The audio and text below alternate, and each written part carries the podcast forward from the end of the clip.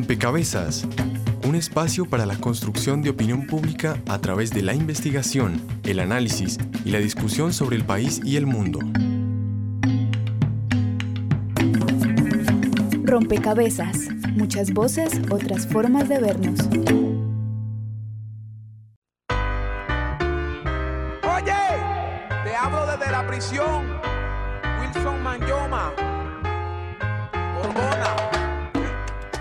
Familiares y organizaciones de presos denuncian la violación de los derechos humanos de mujeres y hombres privados de la libertad en la nación suramericana.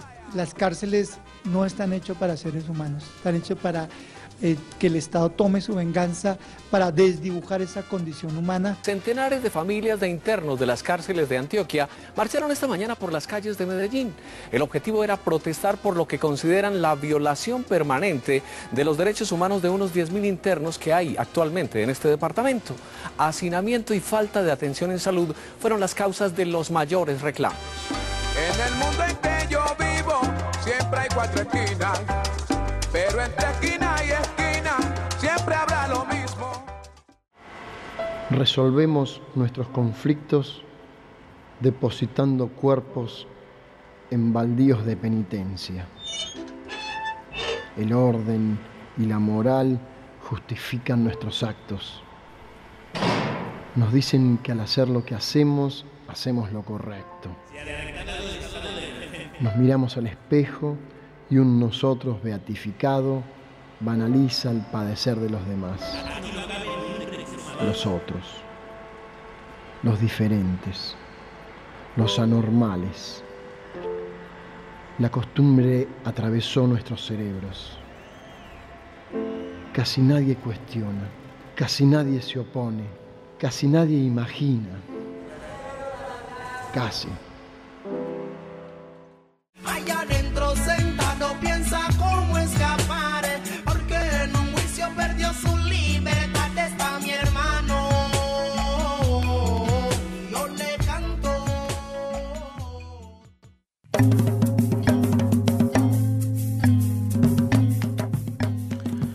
Un saludo muy especial para todos los oyentes que nos acompañan en cada una de las emisoras en este rompecabezas alrededor de nuestro país. La violación de los derechos humanos en las cárceles eh, de Colombia es una situación histórica que parece agravarse con el paso de los años. Según el informe anual de la Alta Comisión de las Naciones Unidas para los Derechos Humanos en Colombia, se manifiesta una preocupación por las consecuencias del hacinamiento en las cárceles para la vida y la dignidad de los presos y sus familiares. Las tasas nacionales de hacinamiento han alcanzado el 56,5% y llegan hasta el 88% en algunas prisiones fuera de, fuera de Bogotá. Acorde a la Ley 1709 del 20 de enero del año 2014, en los establecimientos de reclusión prevalecerá el respeto a la dignidad humana, a las garantías constitucionales y a los derechos humanos universalmente reconocidos. Se prohíbe toda forma de violencia física, mejor, o moral. La carencia de recursos no podrá justificar que las condiciones de reclusión vulneren los derechos fundamentales de las personas privadas de la libertad. Siendo esto una ley, ¿por qué se presentan violaciones de los derechos humanos en las cárceles? ¿A qué tipo de acciones violentas intramuros y externas nos estamos enfrentando en las cárceles de nuestro país? ¿Cuáles han sido los esfuerzos, pero también las fallas o los vacíos del sistema penitenciario? Estos y otros interrogantes dirigirán hoy nuestra conversación en Rompecabezas. Sean todos ustedes bienvenidos. En las redes sociales los estarán acompañando Daniel Garrido y quien les habla Juan Sebastián Ortiz.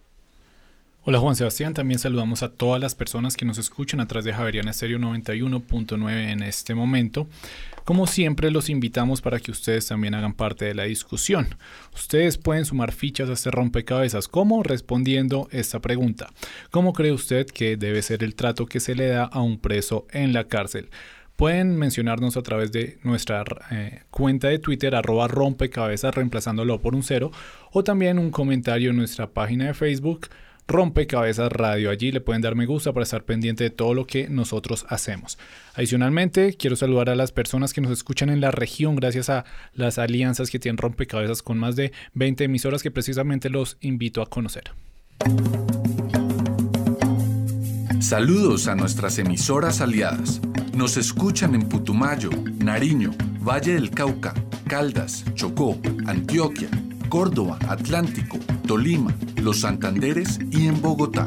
En todo el país a través de la Red de Radio Universitaria de Colombia. En Venezuela por el Instituto Radiofónico Fe y Alegría. En América Latina por la Asociación Latinoamericana de Educación Radiofónica ALER. Y en el mundo entero por javerianestereo.com y rompecabezas.cinep.org.co. y después de conocer y escuchar cuáles son nuestras emisoras aliadas en Colombia, quiero saludar a la doctora Vilma Moreno, quien es la coordinadora del Grupo de Política Criminal y Carcelaria de la Procuraduría General de la Nación. Muchas gracias por estar con nosotros, doctora Moreno. Y para empezar, quisiera que, hiciéramos como una eh, radiografía, como un panorama así amplio respecto a la situación actual de las cárceles en nuestro país. Bueno, la situación de las personas privadas de la libertad actualmente en los diferentes establecimientos penitenciarios y carcelarios es eh, difícil y el sistema está atravesando por una crisis bastante eh, grave, diría yo, porque el tema de hacinamiento hace que sus derechos sean vulnerados, en razón a que la falta de capacidad de los establecimientos en su estructura y la falta de recurso humano para atender las necesidades de estas personas privadas de la libertad, pues conlleva necesariamente a esa vulneración de sus derechos. Eh, eh, quizá el, problema más sonado de las crisis en los, en los centros de reclusión es el del hacinamiento.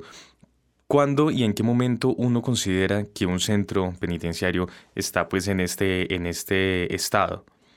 Eh, bueno, eh, se considera que un centro está en este estado cuando realmente no tiene la capacidad para atender esas necesidades de las personas privadas de la libertad, cuando su infraestructura no es la suficiente para atenderlos. Por ejemplo, en una celda que es para dos, cuatro personas, en este momento en algunos establecimientos hay hasta diez personas viviendo en este espacio y tal vez más.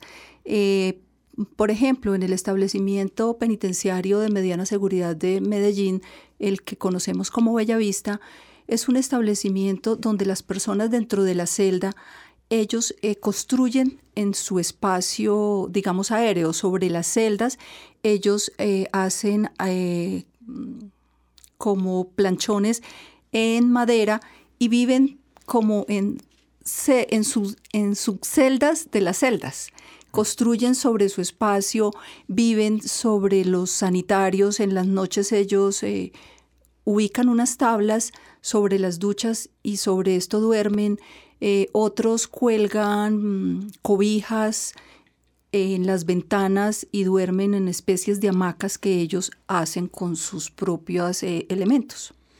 Pues bien, y en, como lo mencionábamos, el hacinamiento es quizá uno de los problemas más sonados, pero por supuesto no es el único problema que dentro de los centros de reclusión se puede eh, resaltar. Es por eso que también está con nosotros el padre Wilson Castaño, quien es capellán del complejo penitenciario de La Picota desde hace ya siete años. Eh, padre Wilson Castaño, muchas gracias por estar con nosotros. Bienvenido a Rompecabezas.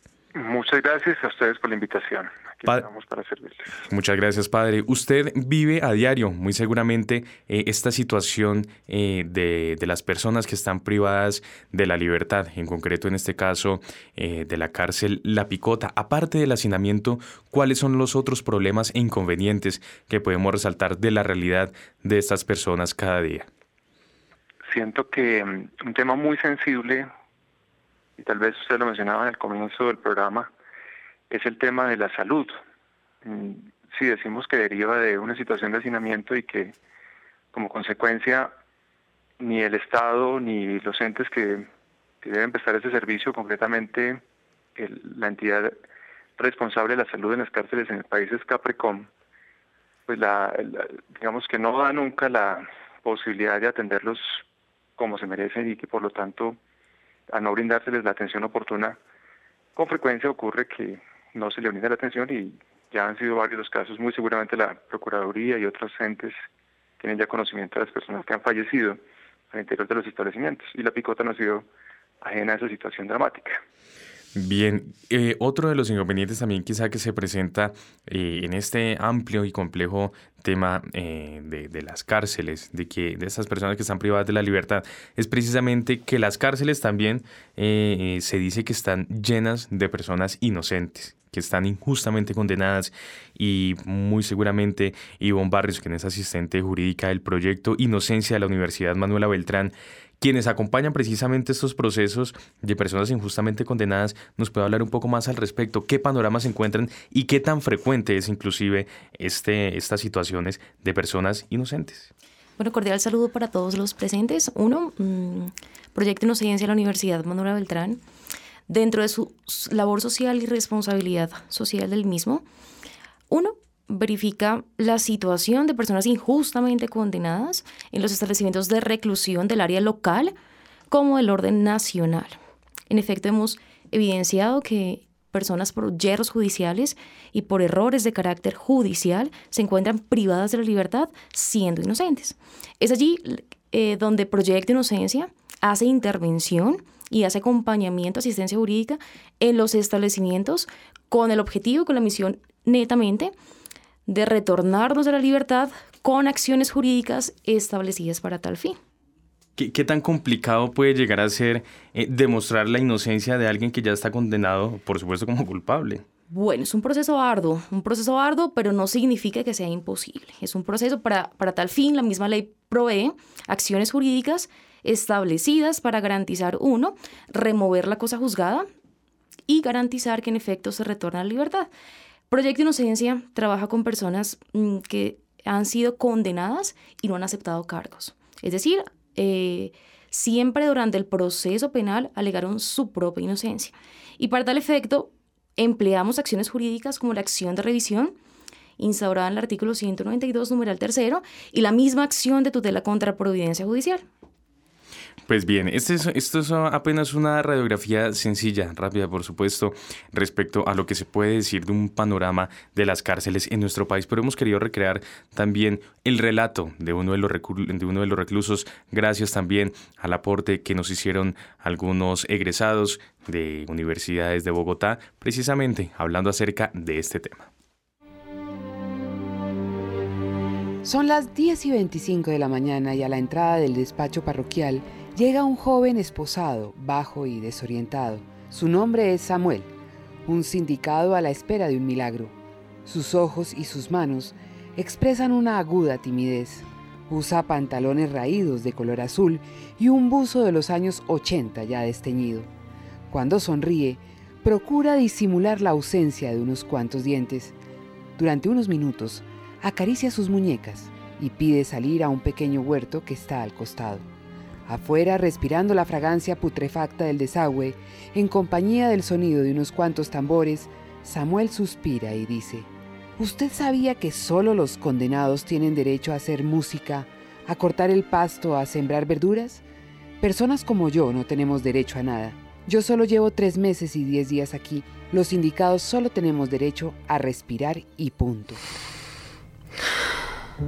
El hacinamiento y las condiciones de los penales hacen difícil la resocialización con estudio o trabajo. En las 138 prisiones del país hay 544 espacios comunes como aulas, bibliotecas, canchas de fútbol, capillas y gimnasios, que deben suplir las necesidades de 117 mil presos. Es decir, que si todos los presos quisieran ir a una biblioteca tendrían que armar grupos de alrededor de 3.300 porque apenas hay 35. La empresa privada 2014 había instalado en algunas de las 138 cárceles del país 61 maquilas y talleres de producción, dando empleo a 1.441 prisioneros. Sin embargo, es una cifra insignificante pues solo 12 de cada mil reclusos en Colombia tienen la posibilidad de trabajar allí. Entre quienes no cuentan con esta suerte se encuentran los sindicados que aún no han sido condenados. A sus 23 años, Samuel fue retenido y trasladado a la cárcel modelo por una denuncia que Fernando, su cuñado, interpuso en su contra. Cuando llegó a su casa, ubicada al sur de la ciudad, luego de trabajar 11 horas, se dio cuenta de que Fernando golpeaba sin escrúpulos a su hermana Andrea, a tal punto de dejarla inconsciente. Sin pensarlo dos veces, Samuel sacó un puñal.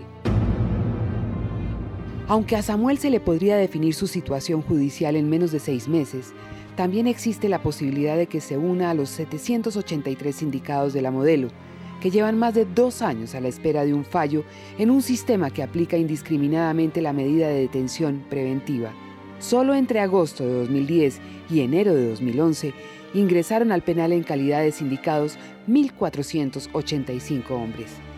La última carta con la que juega Samuel para ver a su hija pronto es que hoy, en su última audiencia, el juez decida dejarlo en libertad.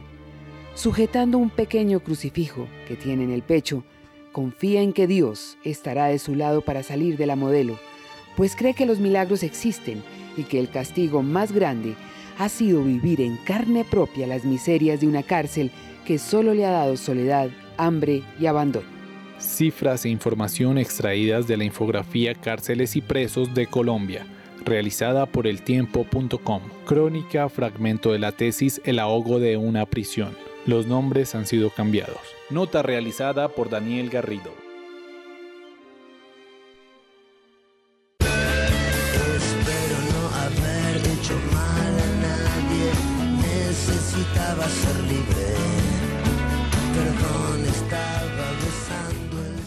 Bien, ahí escuchábamos la recreación de uno de los relatos eh, que encontrábamos en estos, en estos informes y en estos documentos, a quienes por supuesto agradecemos por haberlos aportado. Veíamos allí, doctora Moreno, varios temas.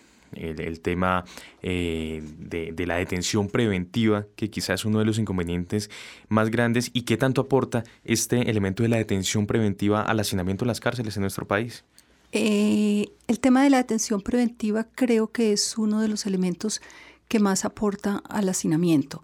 Si no se utilizara tanto esta figura, seguramente las cárceles estarían eh, en el nivel que realmente para el que están establecidos, que es para mantener el número de personas condenadas. Eh, como bien lo ha venido diciendo el ministro de Justicia, eh, los jueces deben utilizar otras figuras diferentes a la detención preventiva y no se hace uso de ellas. Y la detención preventiva pues no está solucionando ninguna situación. El- la persona debe ir a la cárcel cuando realmente ya esté condenada. Ivonne Barrios de- del proyecto Inocencia de la Universidad Manuela Beltrán, ¿qué otras herramientas, qué otras medidas existen aparte de la detención preventiva? Bueno, aparte de la detención preventiva consistente en, en recluirlo en un establecimiento penitenciario y carcelario del orden local o nacional, está la detención preventiva en el lugar de domicilio o morada de la persona que está siendo procesada por, la, con- por el conocimiento de que en efecto se está cometiendo un delito de carácter penal. Esto es que, se, que la detención preventiva sea en su casa. Exactamente. ¿Qué otra figura pueden eh, tener los jueces para, para aplicar en estos casos? Simplemente dejarlo en libertad provisional hasta tanto no se demuestre que en efecto se cometió la conducta punible. Pu- puede que, que, que ahí la política pública, la institucionalidad esté un poco floja en cuanto a estas medidas que pueden tomar, porque de una u otra forma también le reducen las posibilidades a los jueces y quienes toman estas decisiones para tomar frente a quienes van a ser juzgados. Bueno, quizás es un poco radical la medida de enviarlo a un establecimiento penitenciario, debido a que una persona sindicada en Colombia aún no se ha desvirtuado la presunción de inocencia. Quiere decir que no es culpable de lo que se le está imputando. Es una medida radical, pero pues, mm, digamos, se respeta porque son, son decisiones de los jueces de la República quien quienes tienen pues absolutamente conocimiento de que probablemente deben garantizar que la persona sindicada y o procesada comparezca al proceso penal y en efecto sea acreedor en, en su momento uno de una condena o en su defecto de condenarlo y o absolverlo dependiendo de las situaciones probatorias que se hayan desvirtuado o comprobado durante el trayecto del proceso penal. Bien, eh, padre Wilson Castaño, otro de los temas que escuchábamos en este, en este relato era precisamente el de la resocialización. Escuchábamos algunas cifras también en cuanto a trabajo, en cuanto al acceso inclusive a una, a una biblioteca. ¿Cómo es este tema de la resocialización realmente, eh, que de hecho es uno de los objetivos de los centros eh, de detención? ¿Están cumpliendo con este? Muy limitadamente. Pues, eh, digamos, volviendo al tema del hacinamiento, y el tema ya se trató, de que efectivamente a mayor número de internos y a un espacio tan reducido, no solamente en el lugar donde, donde duermen, sino los espacios habilitados para trabajo o estudio, desde luego muy difícil garantizar que un 100% de la población reclusa de un establecimiento penitenciario y o carcelario pueda acceder a ese a ese trabajo o estudio.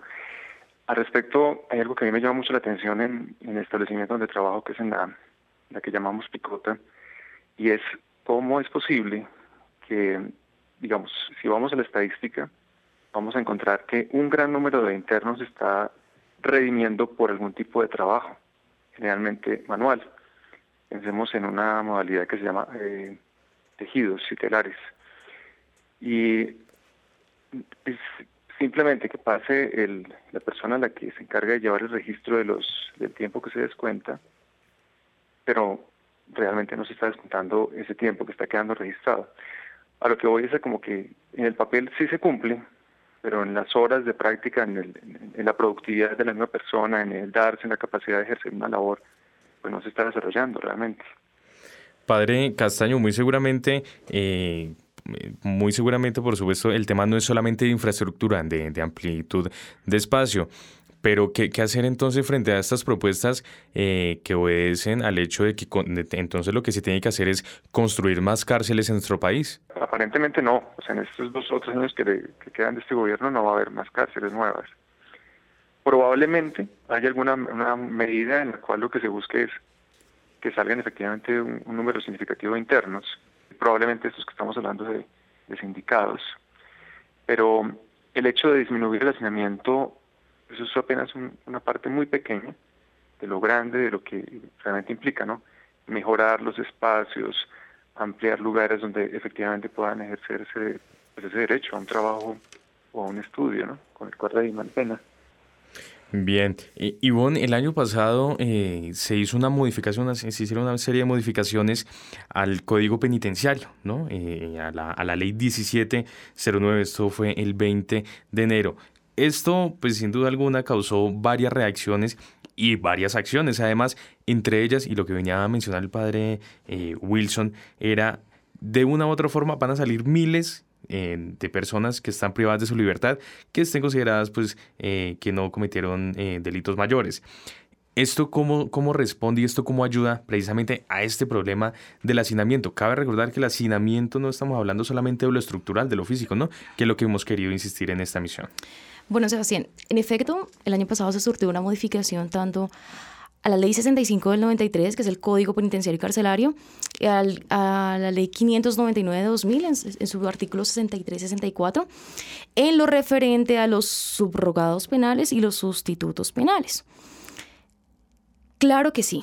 Esta modificación ha colaborado y ha brindado la posibilidad de que varios internos, varias, eh, bastantes, digamos, usuarios privados de la libertad, retornen a la libertad con beneficios de carácter legal, como está la prisión domiciliaria. Por ejemplo, hablamos, con la, hablamos de la prisión domiciliaria especial, con el redimen el 50% de su pena y muy probablemente con una solicitud al juzgado de penas y medidas de seguridad, mm, probablemente retornen a uno eh, para sustituir ese, esa condena intramural, se puede realizar en su lugar de, de morada pero sí en efecto ha contribuido y son políticas que vienen, uno, para regular este tema y, digamos, contribuir al hacinamiento de los establecimientos de reclusión del orden nacional.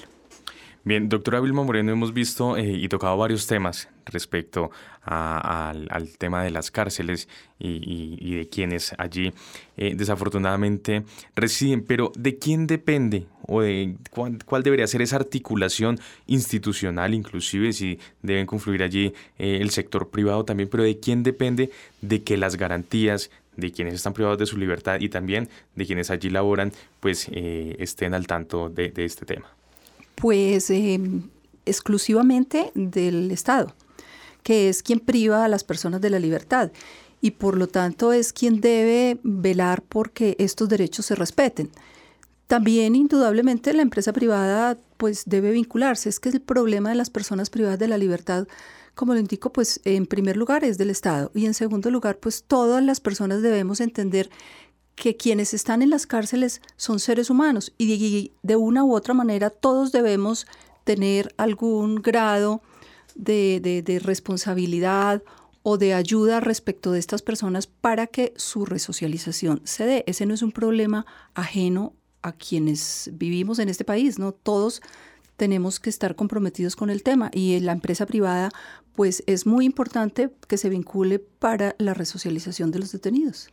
Padre eh, Wilson Castaño, de hecho, y tocando este tema de la humanidad, ¿qué tan conscientes somos aquí en, nuestro país eh, de, esto, precisamente que acaba de nombrar la, doctora Vilma Moreno, de ver al otro, e inclusive en este caso, ver a aquella persona que está privada de su libertad, de verla como un ser humano y que tanto seríamos capaces de aceptarla en un eh, proceso de resocialización. Ese es el, digamos que el, diríamos, la expresión del chip que hay que cambiar. Mm, las personas de mayor estado de vulnerabilidad, como no solamente verla como el pobre, sabemos que las cárceles están llenas de personas en situación de pobreza, normalmente han vivido en esa condición, llegan a la cárcel. Yo no sabría cómo catalogar a una persona que pasa de la pobreza a la cárcel, ¿no? de miseria tal vez, y pues, precisamente cambiar el chip de qué hago yo para que esa persona, eh, ni siquiera cuando recorre la libertad, sino ya estando adentro, pues logra ese cambio de, de actitud. Si es una persona delincuente a nivel de sociedad civil, nosotros de qué maneras podemos intervenir para que esa persona pues, entienda el valor de la propiedad del otro, de que yo no puedo agredir al otro, de que eh, mi ejercicio debe ser el de precisamente contribuir al, a, establecer relaciones de, igualdad, de fraternidad y no de, violencia, caerle al otro pues como para expropiarlo o dañarlo o destruirlo. Yo creo que sí tenemos una responsabilidad directa, mm, ni siquiera como Estado, sino como, como sociedad, para ver al interno como una persona necesitada y la necesidad más urgente que es la de cambio y cómo desde nuestro lugar, desde ese gozo que tenemos de la libertad, podemos contribuir a que ese, ser, humano, cambie. Lo que ese es el, lo de fondo, ¿no? Padre, muy seguramente usted está permanentemente en contacto con personas que han estado recluidas y que actualmente se encuentran en libertad. ¿Qué les dice esta, eh, dicen estas personas respecto a esa nueva etapa, inclusive de su vida, que de estar en libertad pasaron a estar privados de ella y nuevamente están en, el mundo externo? ¿Qué les dicen eh, ellos a usted? Bueno, sí, tengo contacto con bastantes de ellos y en lo, digamos, como la constante es, definitivamente no es fácil volver, volver a abrir camino eh, ya una vez se recobre la libertad. Eh, y aclarando, sea inocente o sea culpable, eh, el estigma estuvo en la cárcel pesa muchísimo, muchísimo y, y la persona realmente encuentra muros, no encuentra puertas por ningún lado, entonces, claro, uno siente esa responsabilidad, pues, que la comparte con el interno de juntos toquemos puertas y veamos qué, alternativas damos para montar un, un proyecto productivo, eh, un proyecto de empresa pequeña, algo, inventémonos algo para que salga adelante pues, él y su familia. Creo que sí, definitivamente no, no es fácil. Una persona que recorre la libertad y volver a ejercer sus labores como, como antes, sí, bueno, como antes si eran buenas, pero entonces al contrario, si las acciones eran delictivas, pues veamos de qué manera una vez recorre la libertad llevarlo por un buen camino. Tenemos algunos ejemplos, son muy pequeños, no son ni cientos, se cuentan en, en dos los dedos de dos manos, no más, de ver algunos casos que hemos podido acompañar y, personas que han logrado abrir ese camino con todas las dificultades, pero se ve que sí es posible, es posible que ese ser humano que estuvo habituado a, tantas cosas, ¿no? el tema de drogas, el tema del hurto, tema de tentativa de homicidio, y sale y definitivamente abandona todo ese mundo es terrible el que vivió antes de, o por la razón por la cual finalmente llegó a la cárcel. Bien, pues como la, la responsabilidad es de todos, por supuesto, como sociedad, de nosotros los ciudadanos, escuchémoslos porque ustedes, nuestros oyentes, también tienen voz. La ficha virtual, un espacio donde los oyentes aportan a la discusión en rompecabezas.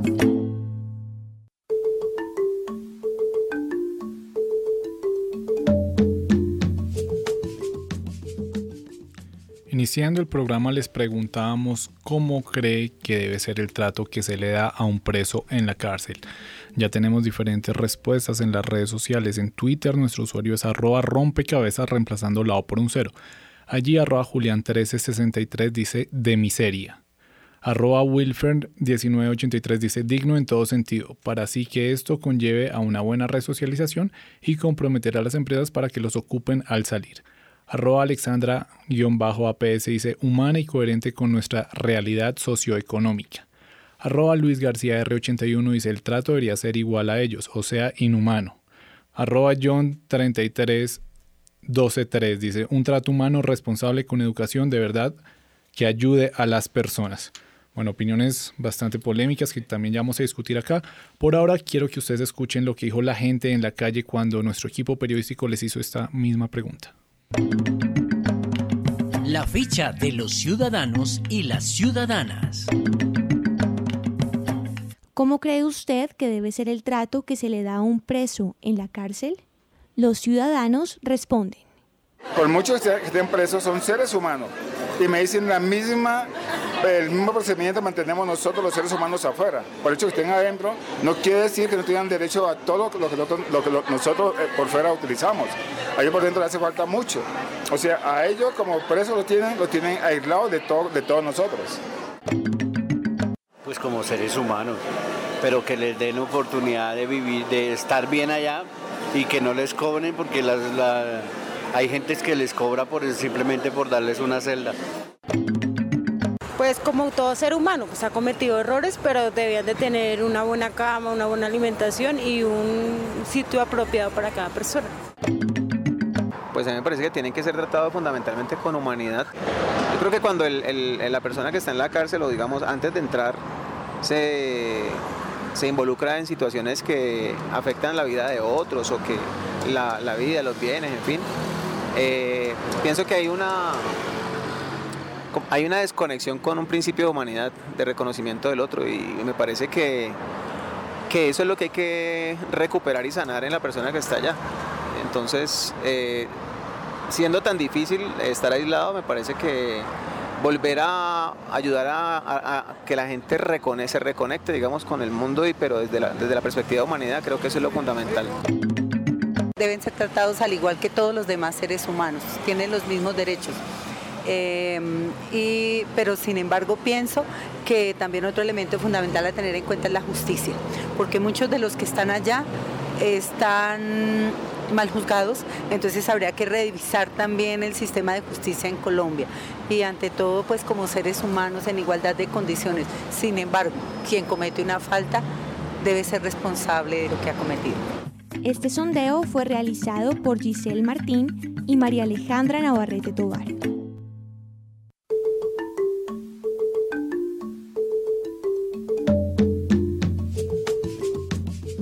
Y tenemos otras opiniones en Facebook. Allí nos encuentra como Rompecabezas Radio.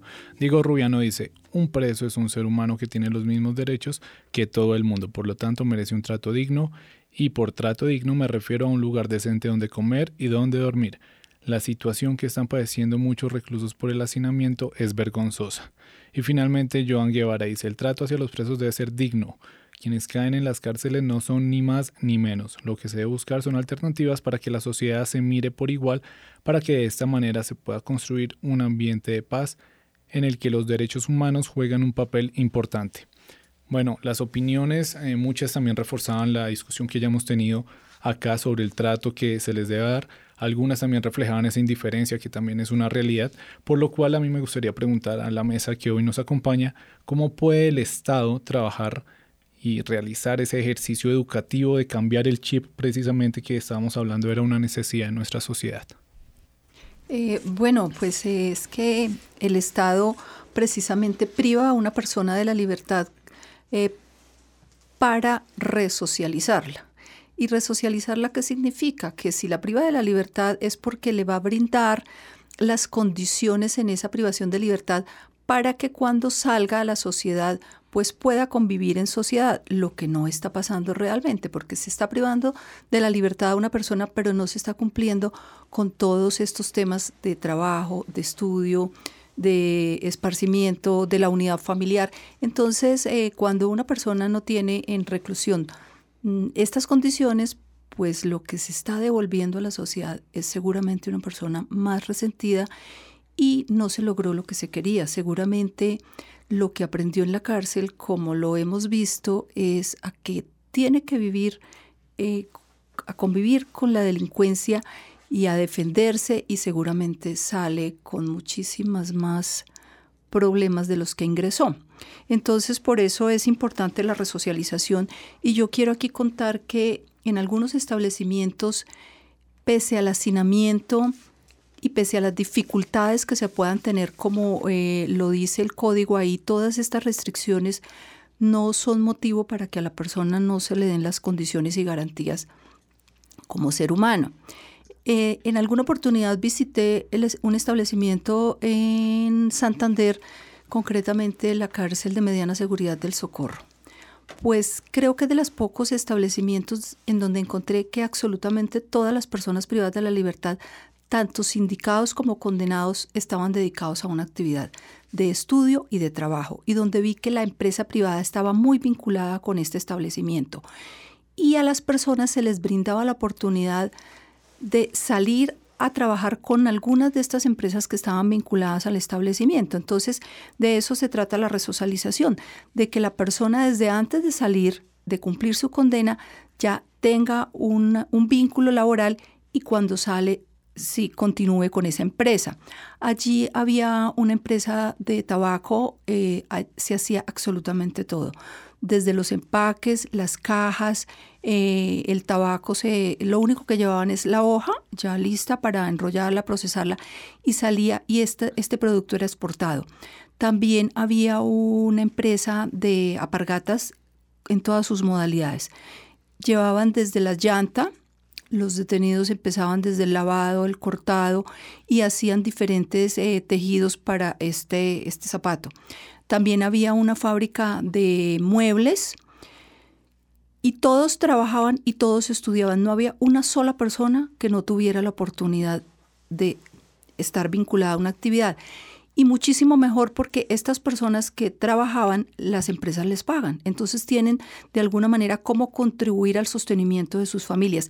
Entonces yo creo que con todas las dificultades es la voluntad y el empeño de las personas eh, se logra se logran muchas cosas. Entonces yo creo que esa es, ese es un ejemplo muy importante que podrían seguir los demás establecimientos, que con las adversidades se puede salir adelante.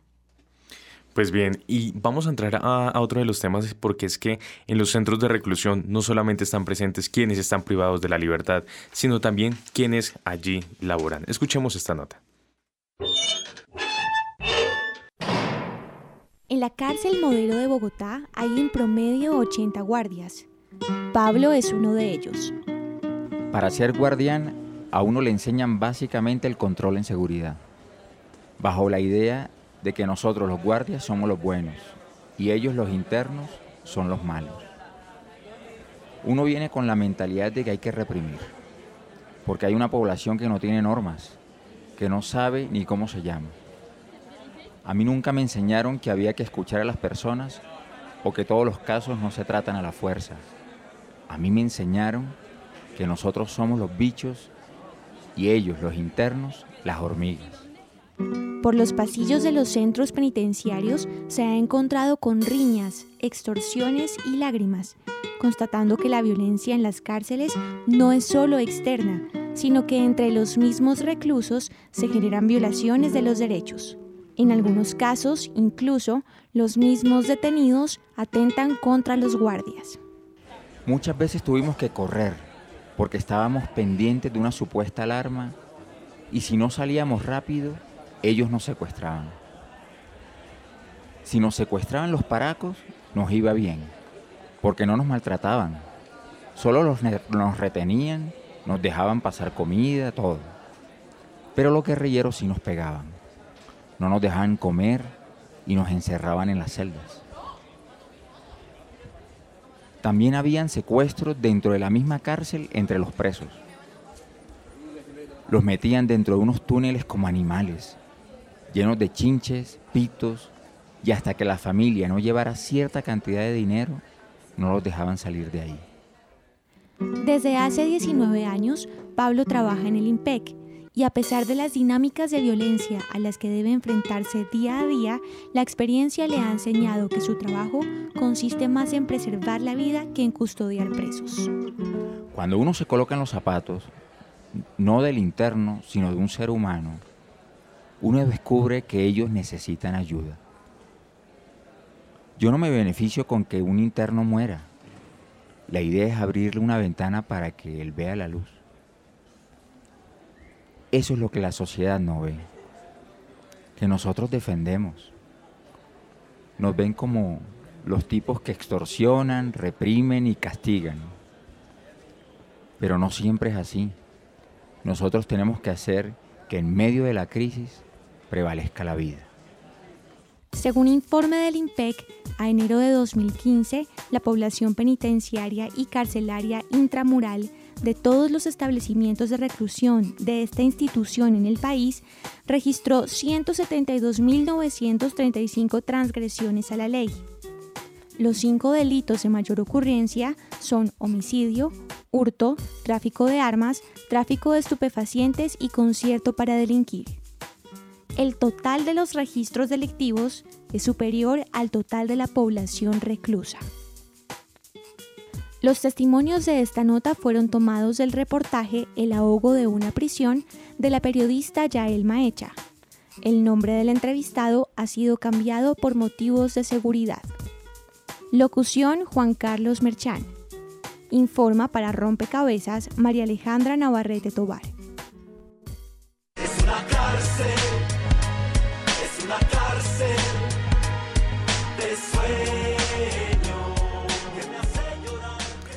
Muchas gracias, eh, María Alejandra, por supuesto, allá él por su aporte.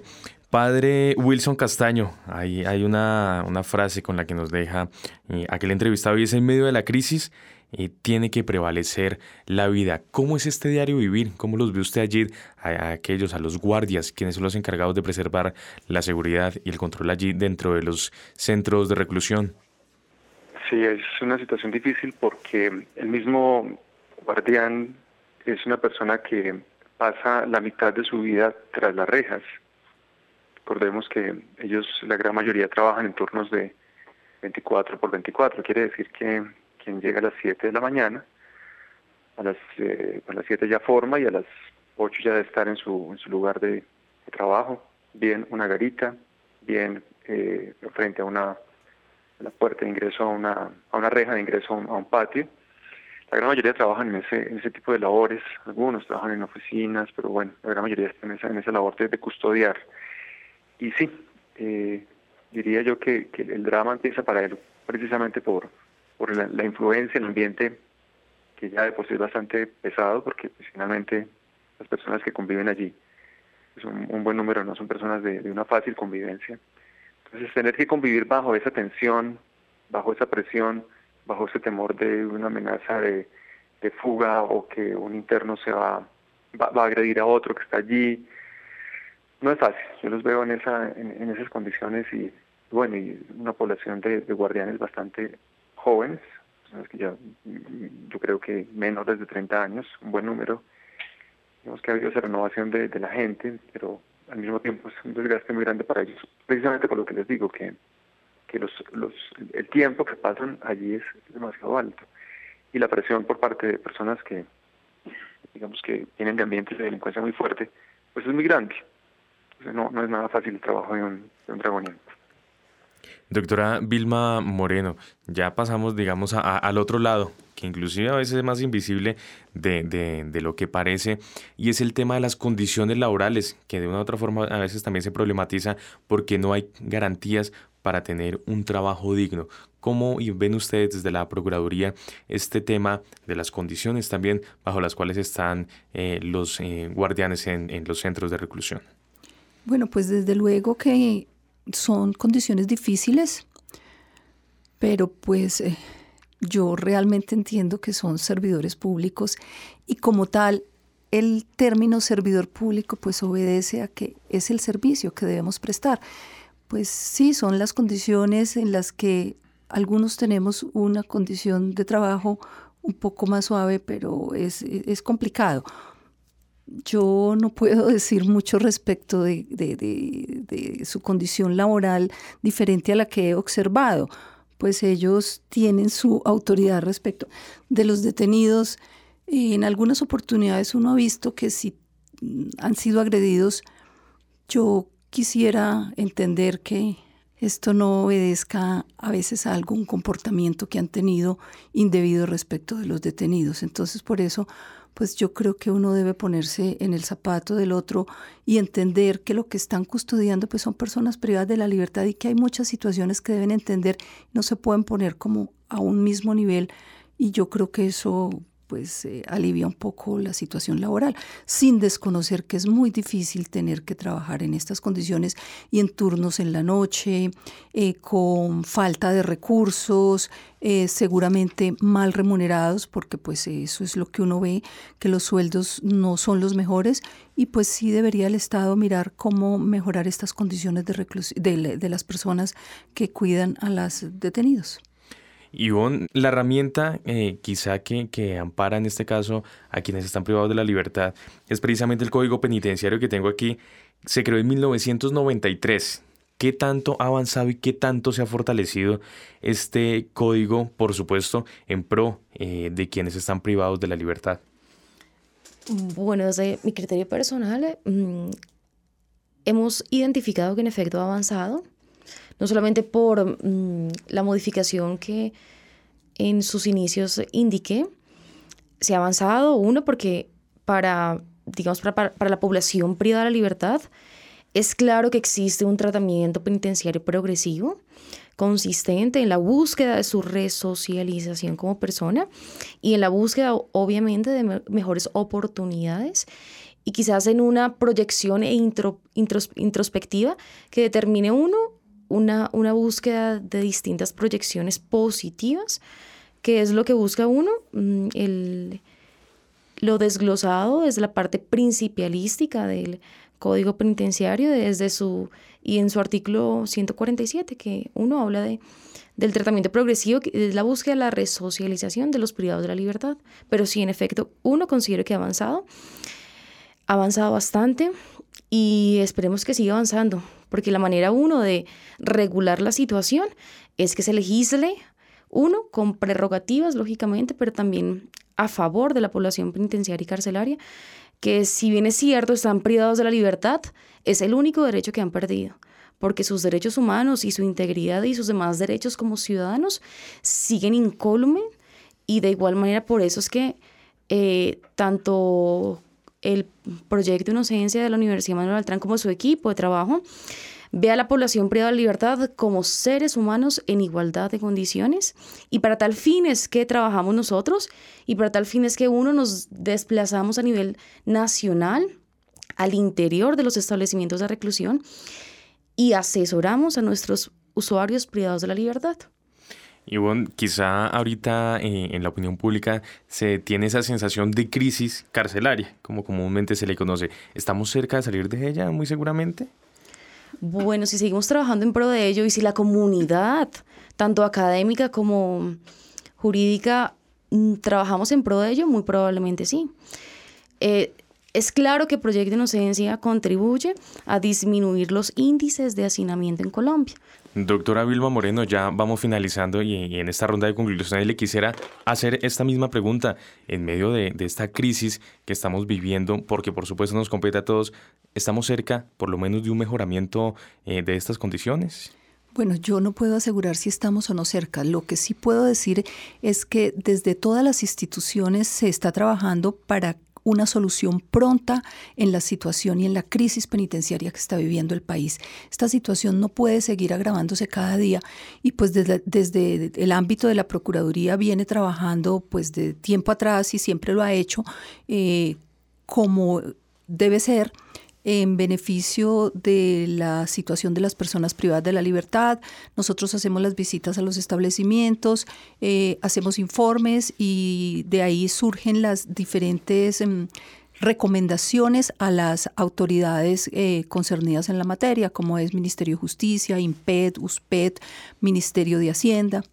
Entonces, pues en eso estamos trabajando y esperamos que la solución sí sea pronta. Perfecto. Y padre Wilson Castaño, ese mensaje que le podemos dar a nuestros oyentes eh, en los departamentos de Colombia acerca de la humanización, inclusive, por supuesto, eh, en, el, al interior de los centros de reclusión y que seamos nosotros también eh, quienes los estamos esperando afuera, que también seamos parte de esos procesos de resocialización. Lo, lo mejor de todo esto es que efectivamente sí se ve, si uno capta, percibe que cuando hay palabra quizá clave en todo esto, el valor, es el compromiso.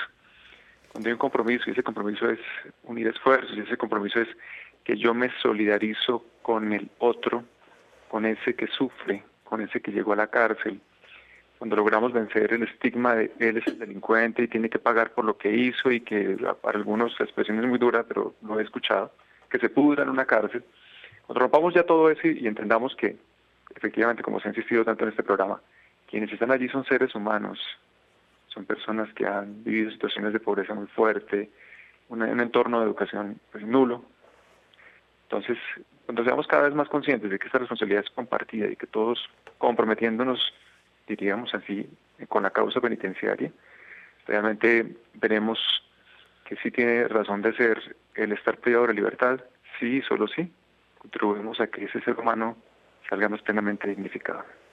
Pues bien, escuchaban al padre Wilson Castaño, quien es capellán del complejo penitenciario de La Picota desde hace ya siete años. Agradecemos mucho el habernos acompañado y su participación en esta misión, por supuesto, a la doctora Vilma Moreno, quien es la coordinadora del Grupo de Política Criminal y Carcelaria de la Procuraduría General de la Nación, y a Ivonne Barrios, quien es asistente jurídica del proyecto Inocencia de la Universidad Manuela Beltrán. Los invito entonces a que escuchemos la siguiente nota.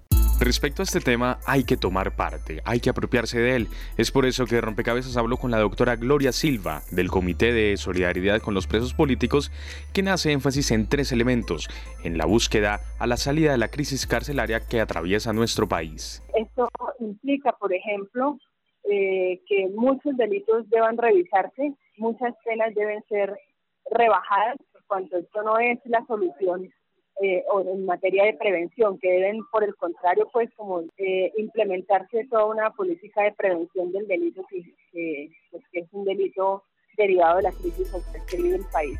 La doctora Silva agrega. A esto se le suma eh, otra situación grave y es la impunidad en que permanecen estas violaciones a los derechos humanos. Entonces se genera la idea, tanto en la Guardia como en la misma población privada de la libertad, incluso en la población general, de que es normal que un preso sea golpeado, que las recetas sean extensivas, que, se tengan que aguantar esas condiciones. De alguna, de alguna forma se está viendo como estas penas adicionales son distintas a las penas impuestas legalmente por un juez de la República.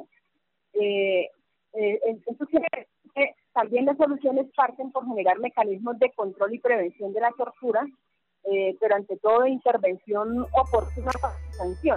Este es otro de los elementos en los que insiste la doctora Gloria Silva. Nosotros observamos que lamentablemente la, la crisis carcelaria que viene siendo resuelta de manera principal por parte del gobierno nacional con la creación de nuevos cupos carcelarios, pero estos cupos, estas construcciones, pues no tienen, tampoco guardan una relación con, un, con, con una arquitectura respetuosa de los derechos humanos vemos que no existen suficientes espacios colectivos, eh, no existen suficientes grupos para la redención de penas, para el estudio, para el trabajo, eh, que ocupe a la población reclusa, que incluso le permite un ingreso para seguir eh, contribuyendo a, la manutención de sus familias. Además, insiste en la creación de una cultura de paz desde los centros de reclusión. Pues ha habido una exclusión no solamente en esta coyuntura, de hecho, los presos vienen reclamando espacios de participación en lo que denominan, o ellos han denominado las mesas nacionales de concertación, en las que puedan plantear de manera abierta sus propuestas o las alternativas que tienen frente a la humanización de la situación carcelaria y la transformación de la política criminal. O sea, creemos que son espacios viables, idóneos, donde tanto gobierno como la judicatura, eh, la, organizaciones de la sociedad civil, la iglesia misma que ha estado muy al tanto de la situación carcelaria, la población reclusa, ex detenidos, sus familiares, puedan converger en tratar no solamente cuál es la situación, yo creo que el problema carcelario está sobrediagnosticado, sino también cuáles son las soluciones y eso es lo que vienen reclamando los presos. Por supuesto, este es un pequeño aporte, este eh, es un pequeño contexto y es una pequeña mirada que le hemos querido dar a esta situación, pero por supuesto no puede ser una situación que sea invisible a nuestros ojos, a los ojos de todos nosotros, de los colombianos. De esta forma llegamos entonces al final de esta misión, agradeciéndoles a ustedes, nuestros oyentes, por habernos acompañado. Los estuvieron acompañando en las redes sociales Daniel Garrido y quien les habla, Juan Sebastián Ortiz. Rompecabezas, una producción del CINEP Programa por la Paz, la Pontificia Universidad Javeriana y la emisora Javeriana Estéreo 91.9 FM. Rompecabezas, muchas voces, otras formas de vernos.